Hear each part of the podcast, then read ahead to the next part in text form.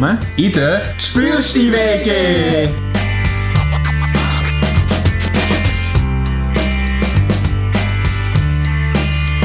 Ich bin der Sigi und die Umwelt liegt mir am Herzen.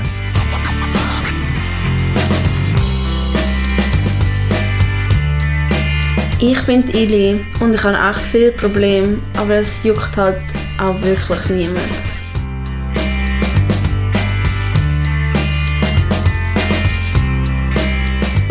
Ich bin der Mattu und ich verwöhne meine lieben Mitbewohner gerne mit richtig geilem Essen.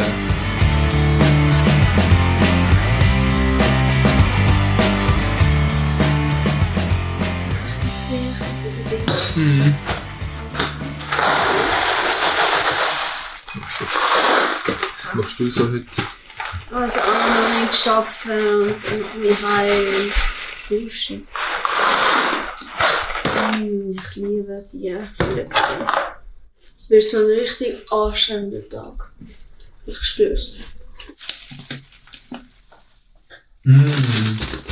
Endlich mal ein gesunder Morgen.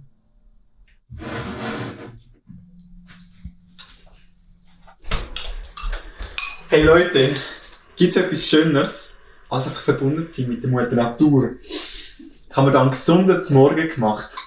Ich das liebe. Alter, ist das... Nestle! Wisst ihr doch, wie die Kacke ist? Seit wann trinkst du Kaffee, Ili? Das ist richtig fein. Aber Umwelt, Kuhmilch, Röhrli, Blass. Alter, Alter, Sigi, es ist nur ein Röhrli. nur das Röhrli, Kollege, das summiert sich alles auf.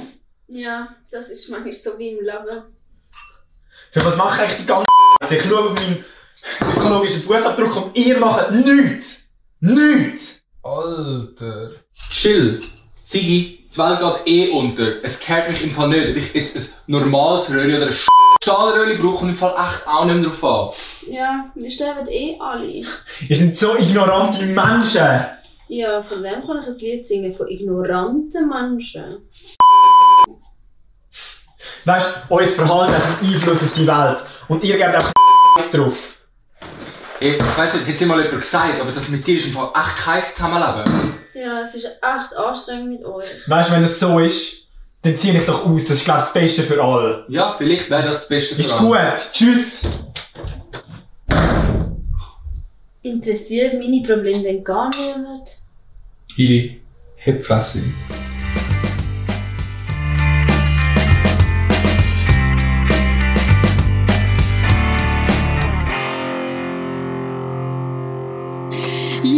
Geben doch am Kreativteam einen großen Applaus. Echt sensationell.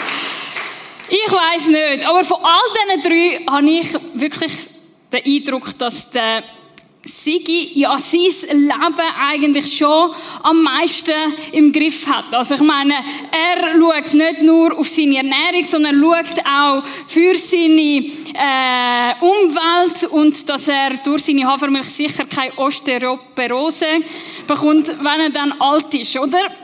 Und man würde sagen, der Sigi, der hat eigentlich sein Leben im Griff. Aber es gibt Sachen, dass wenn jemand ein daran rüttelt, ja, dann wird er da ein bisschen aufmerksam. Und wenn man dann noch weitermacht, ja, dann fängt das Blut langsam an bisschen kochen. Und wenn man ihn nicht ernst nimmt, dann geht es natürlich gar nicht. Und er fällt nur noch wenig und man sagt Sachen, wo man eigentlich gar nicht gemeint hat. Wer kennt das? Wir haben nur ein paar ehrliche Menschen in dem Raum. Das macht mich hässlich! Nein. Nein. Oder? Aber wir kennen doch das. Oder?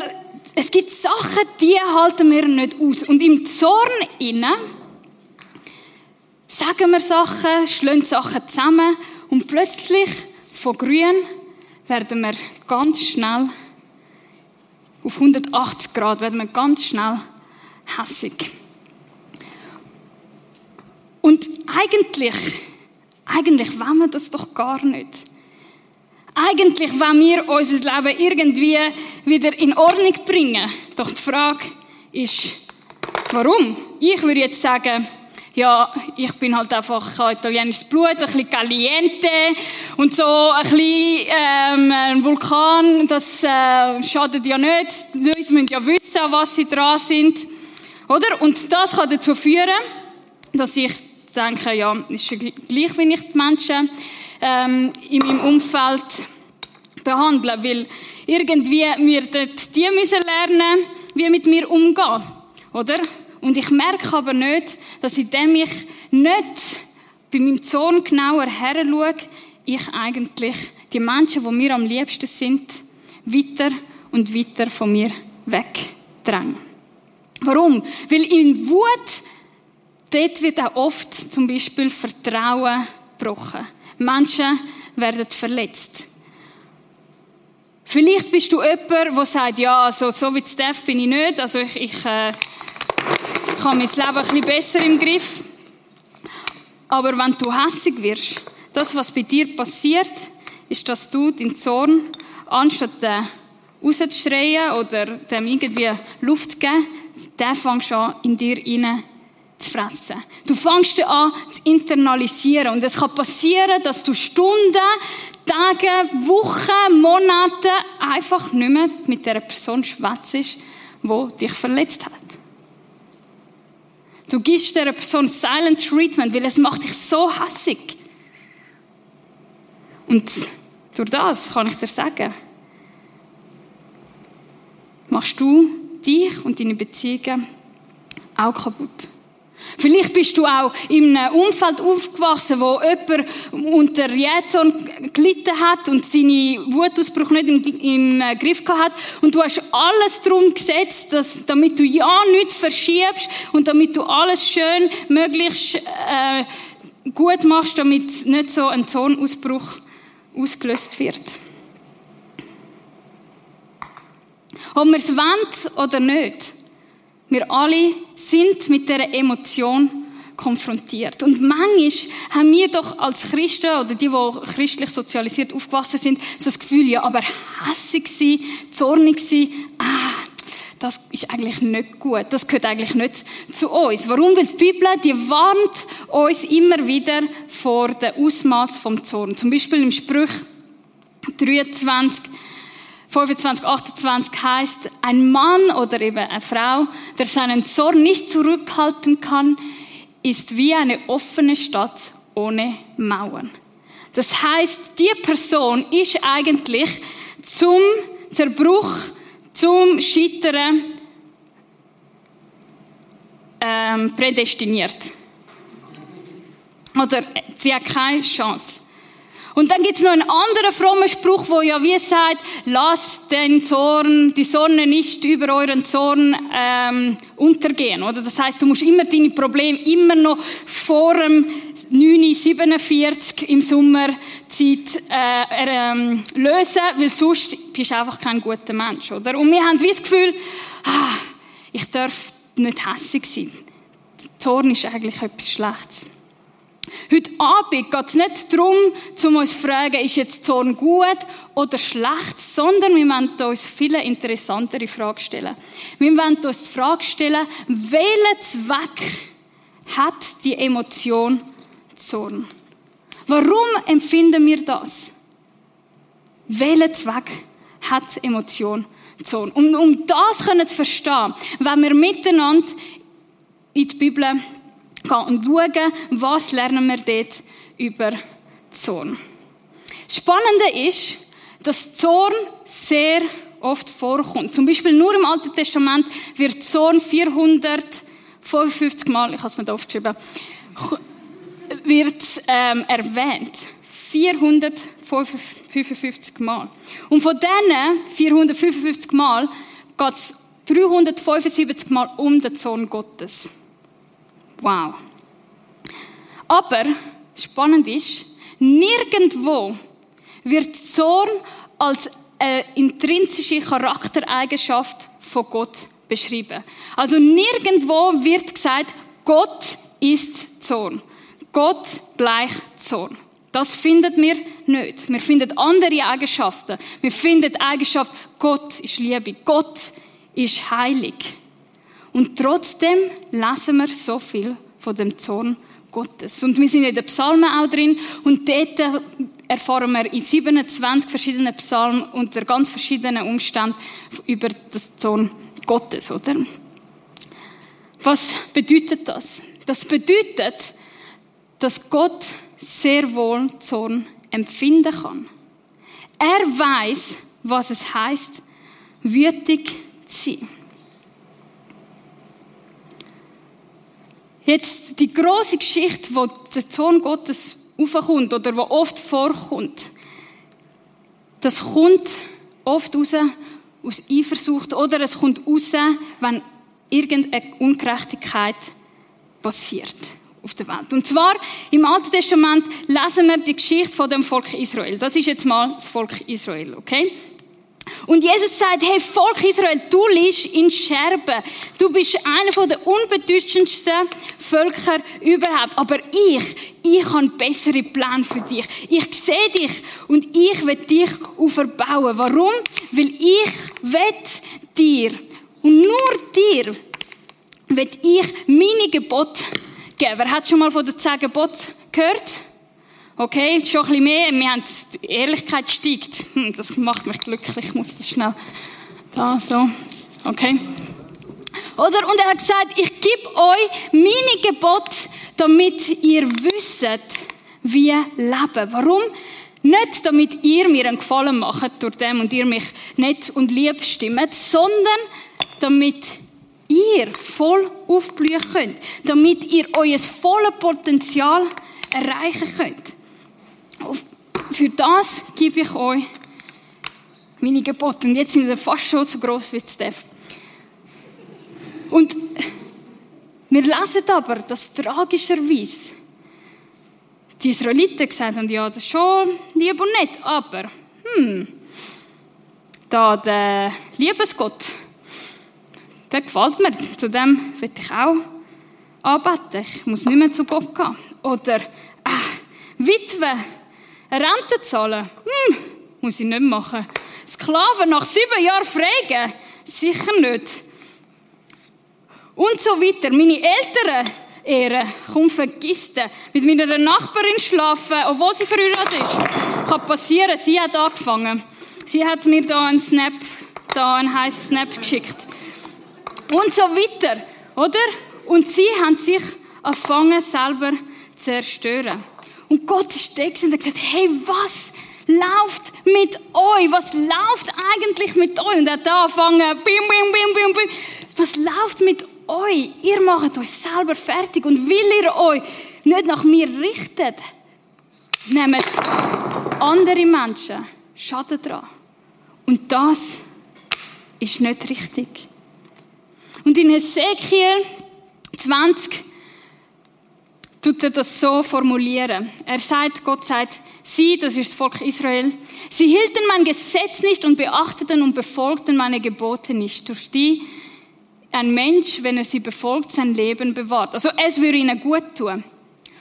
Da dachte ich daran, noch in der Wüste meinen Groll über sie auszugießen und meinen Sohn an ihnen auszulassen, oder? Und das, wenn ich Sohn Gottes höre, dann habe ich das Bild, oder? Von dem, der schwarzen Wolke und dann kommen äh, Hagel und Blitz und Donner und Vulkano und, und dann kommt noch das böse Lachen, oh, oder? Das habe ich manchmal schon das Gefühl, haben wir das Bild, wenn wir von Gottes Zorn lesen.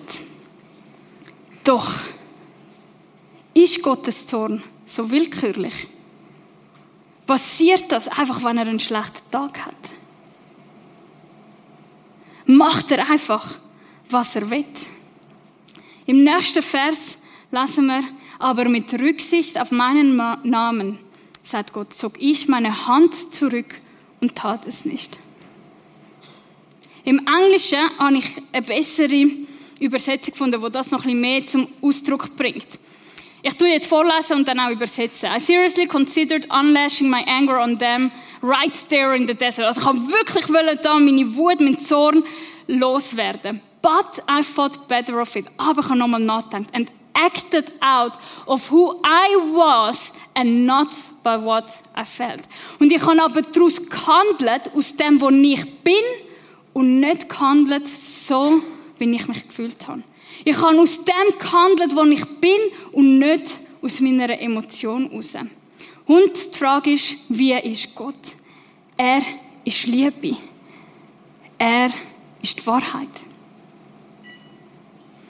Und wenn du das Kapitel liest, es geht dir wirklich, du bist da drin und denkst, nein, das gibt's ja nicht. Weil etwa dreimal wiederholt Gott genau den gleichen Satz. Und ich kann wählen, aber ich kann nicht aus meinem Zorn rauskommen, aus meinen Gefühlen, aus meinen Emotionen, sondern aus dem, wo ich bin. Und wenn du so durch das Alte Testament lesen, siehst du, dass dann nachher der Sohn Gottes sich oft auf irgendeine Art und Weise so ausgewirkt hat, dass die Menschen wieder zu ihm gekommen sind, weil sie gemerkt haben, ich mache mich selber fertig. Und er hat sie oft zu einem Punkt gebracht, wo sie gesagt haben, Gott, ich weiß nicht mehr weiter, mach etwas aus mir. Da sind meine Scherbenhaufen.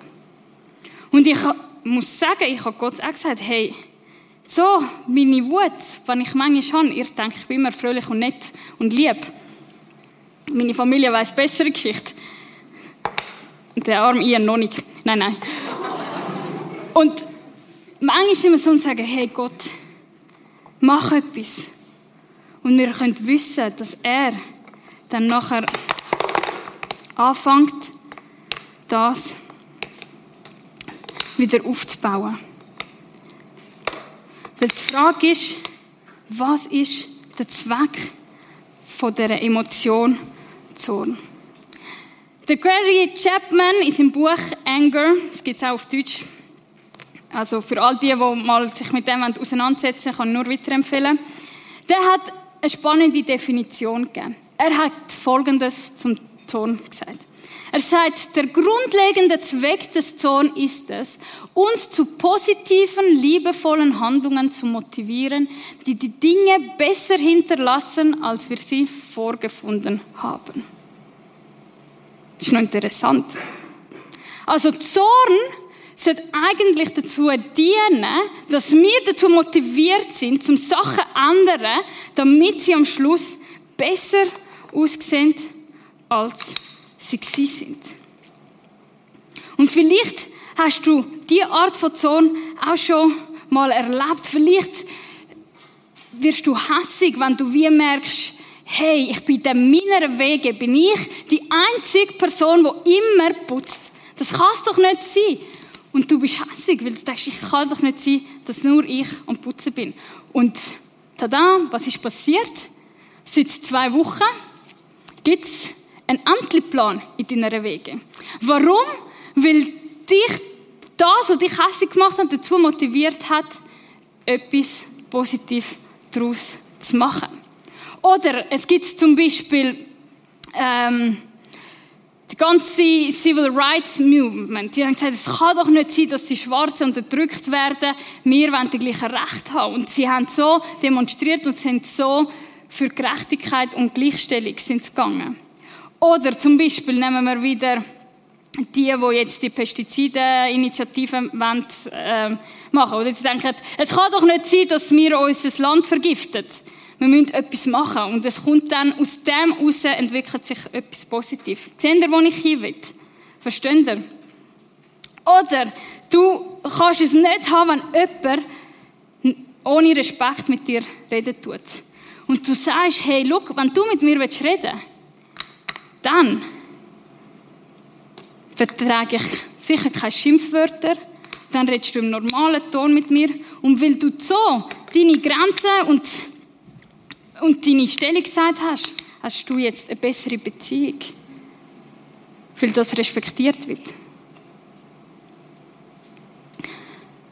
Die Sohn hat eine Funktion wie so ein Detektor. Kennt ihr das beim Flughafen? Oder?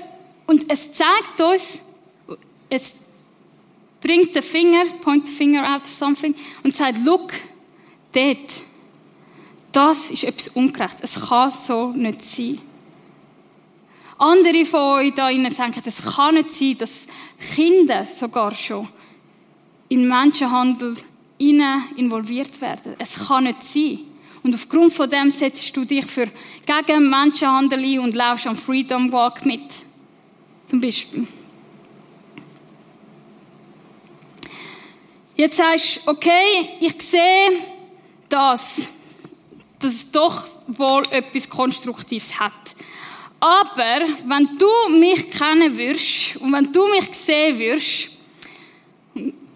dann ist mein Problem nicht, dass ich nicht etwas Positives machen will, nicht, dass ich eigentlich Sachen besser hinterlassen als sie sind. Mein Problem ist, dass ich in Sekunden schnell von grün auf rot gehe. Und es macht es einfach mit mir. Und wenn es einfach mit dir macht und du merkst, hey, das wird so etwas, was sich so integriert hat, dann empfehle ich dir, lies das Buch, gang auf eins von diesen Coaches zu, und du kannst dich ändern. Aber die Frage ist trotzdem, wie kann ich von grün auf gelb, auf orange, auf rot schalten? Wie kann ich das verlangsamen, damit ich, wenn ich da im Roten bin, nicht mein ganzes Haus zerstören muss? Und ich gebe euch fünf kleine praktische Tipps. Das erste ist, das hat der Mike schon gebracht, letztes Mal, benennen gleich zähmen. Was heißt das? Wenn ich mir eingestehe, ich bin hässig, nicht ich habe meine Tage, nicht ich äh, bin gereizt, nicht ah, ich bin nicht hässig, ich bin nur enttäuscht. Nein, ich bin hässig. Okay? Ich bin hässig. Du darfst das sagen. Du darfst dir das eingestehen.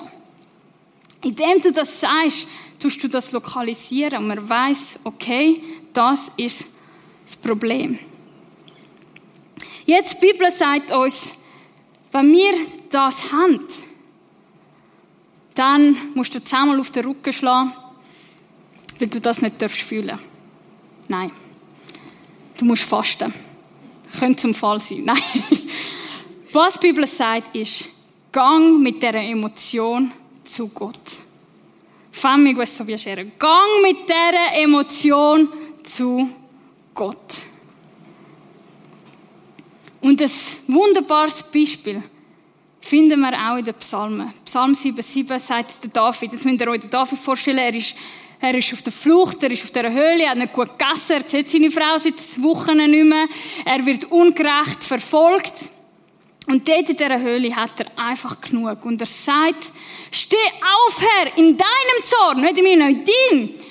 Hilf mir und erhebe dich gegen die Wut meiner Feinde. Wache auf Hilf mir und komme mit deiner Gerechtigkeit. Mach dem einen Schluss. Mach sie fertig. Nimm deine Hand, mach etwas. Und er ist richtig hässlich und er lässt den ganz Groll, den ganzen Zorn, lässt er bei Gott los.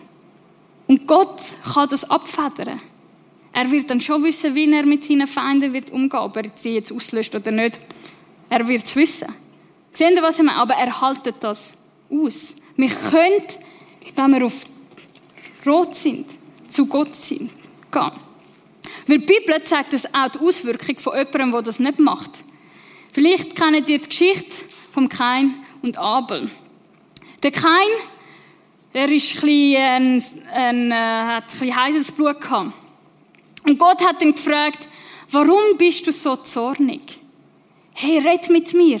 Warum bist du so zornig? Warum drehst du da im Roten? Was ist los mit dir? Warum blickst du so grimmig zu Boden?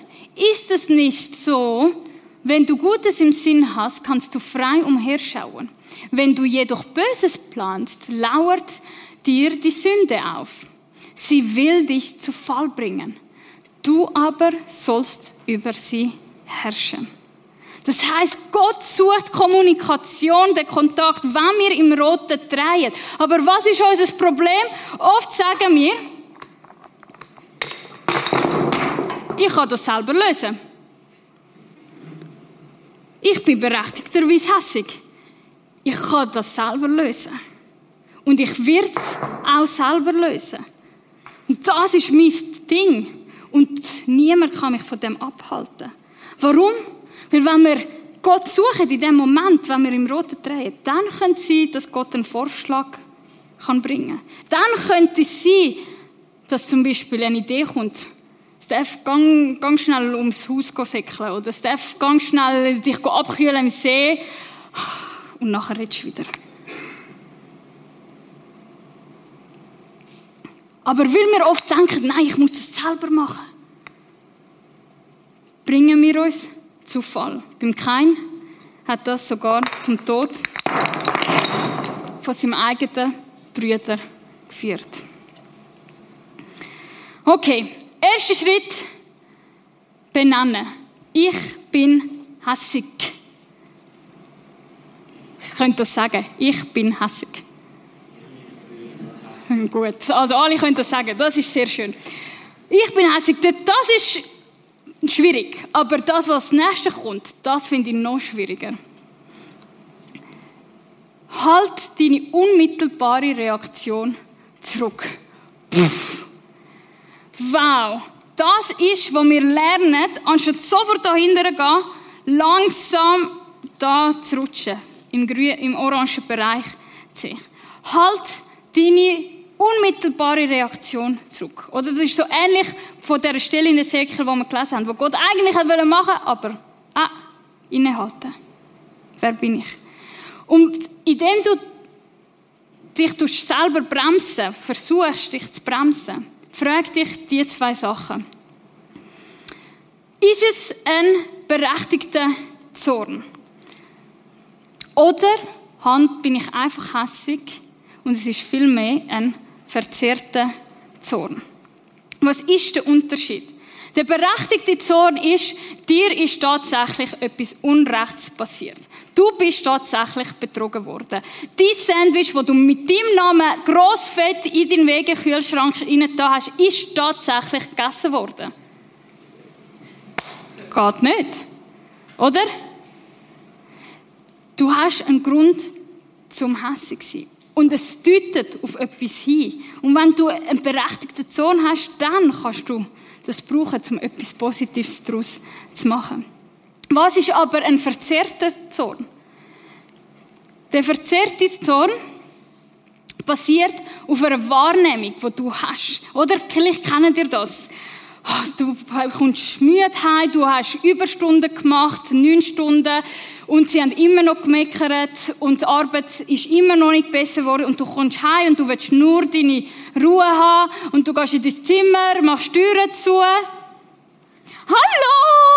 Kommst du um die Nacht?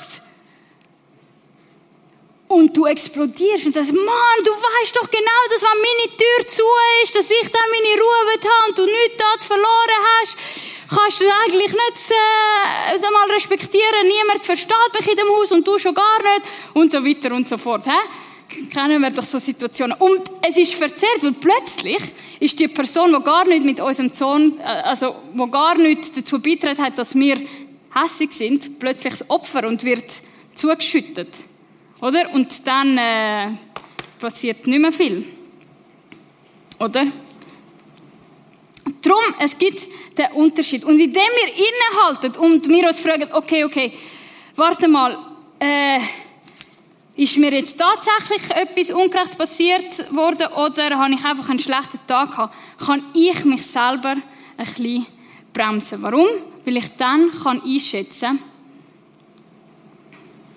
was wirklich passiert ist. Und die zwei Fragen, welches Unrecht ist mir angetan worden und habe ich alle Fakten, die helfen mir, zum die Lage einschätzen. Was meine ich damit, habe ich alle Fakten? Oder zum Beispiel, wir sind wieder bei den Wegen. Der Kübel muss geleert werden. Der Apfelsack stinkt schon seit drei Tagen in deinem Gang. Also ich hoffe wirklich nicht, dass du in dieser Wege wohnst. Aber der Kübelsack ist dort. Und der Johnny, der muss den Kübelsack rausbringen. Und du sagst, hey, wenn ich an den vierten Tag komme und der Kübelsack immer noch dort steht, dann sage ich ihm mal etwas. Und du kommst und der Kübelsack steht noch dort. Und jetzt kannst du entweder den Johnny aus deiner Wege rauskicken, weil du so hässlich bist.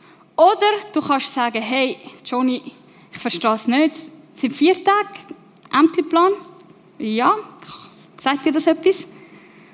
Und dann kann der Johnny sich erklären. Vielleicht hat er gerade etwas Schweres in der Schule durchgemacht. Oder vielleicht hat er das machen, ist einfach noch nicht dazugekommen, weil die Nachbarin ihm im Stegenhaus aufgehalten hat, weil die Waschküche nicht super aufgeräumt war. Oder? Das sind so real life, oder? Habe ich alle Fakten? Weil wenn ich die habe, dann kann ich das Problem richtig tackeln. Okay. Im nächsten Schritt definiert den Zone. Ich habe das ein bisschen lustig gefunden, als ich das so gelernt habe, aber es hilft, oder? Und nämlich auf einer Skala 1 bis 10. Wie schlimm ist das Unrecht, das mir passiert ist?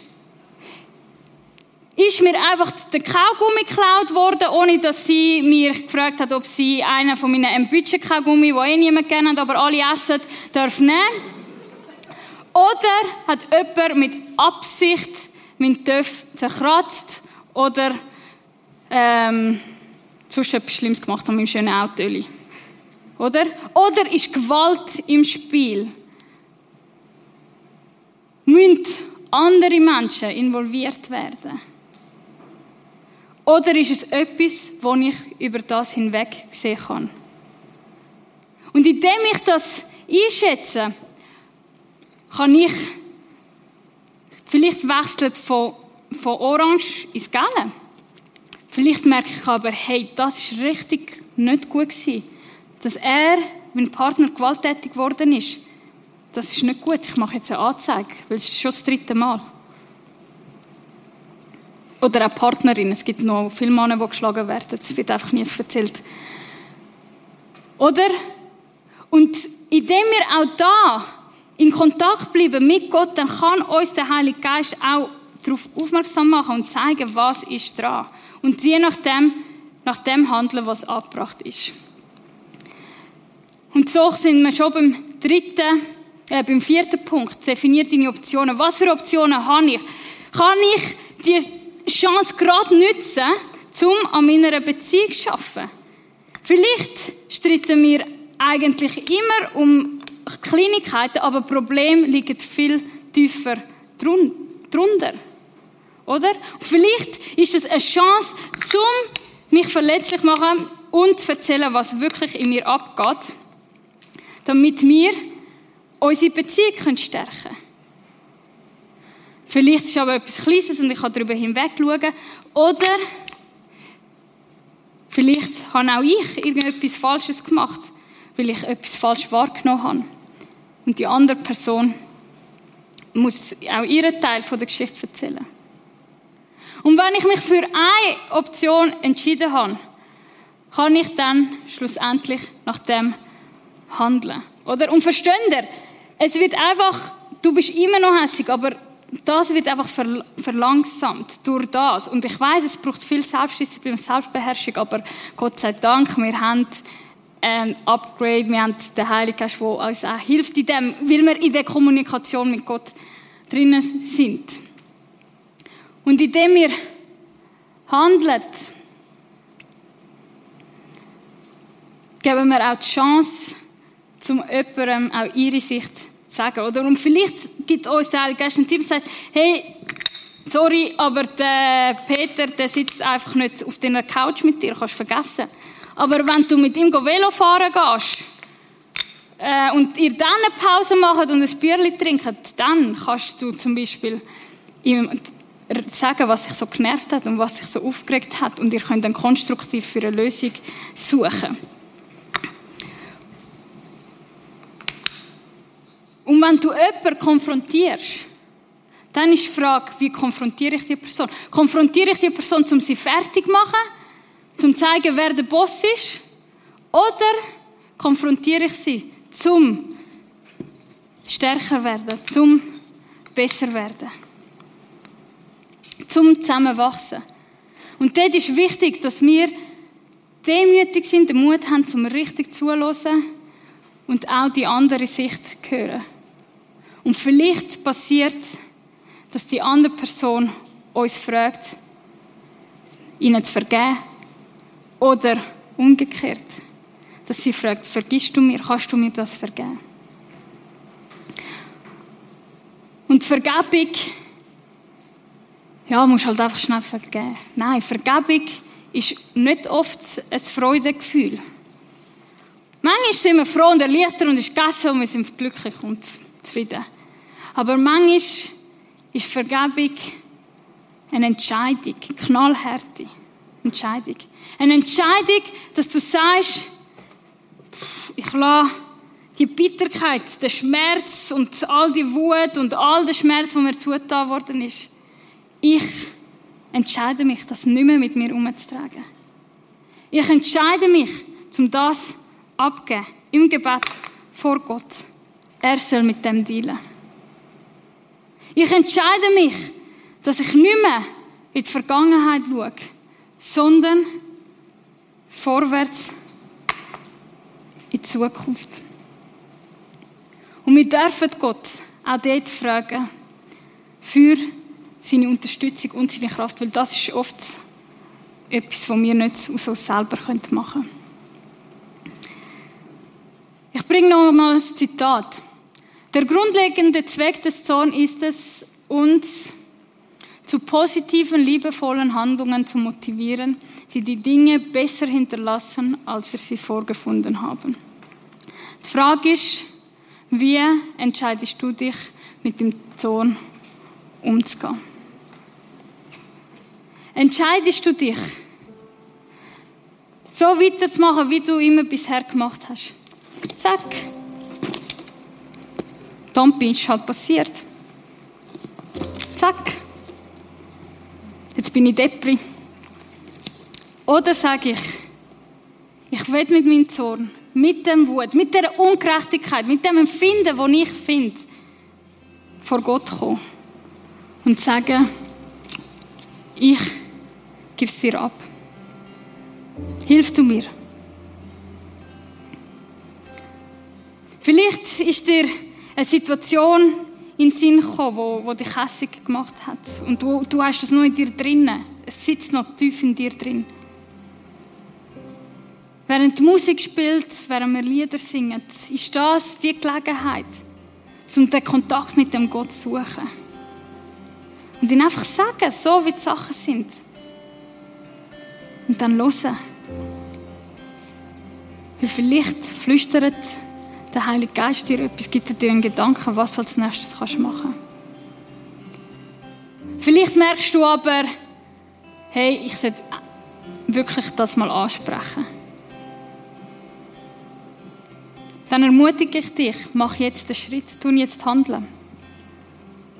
Schreib dieser Person, weil morgen hast du es eh nicht gemacht.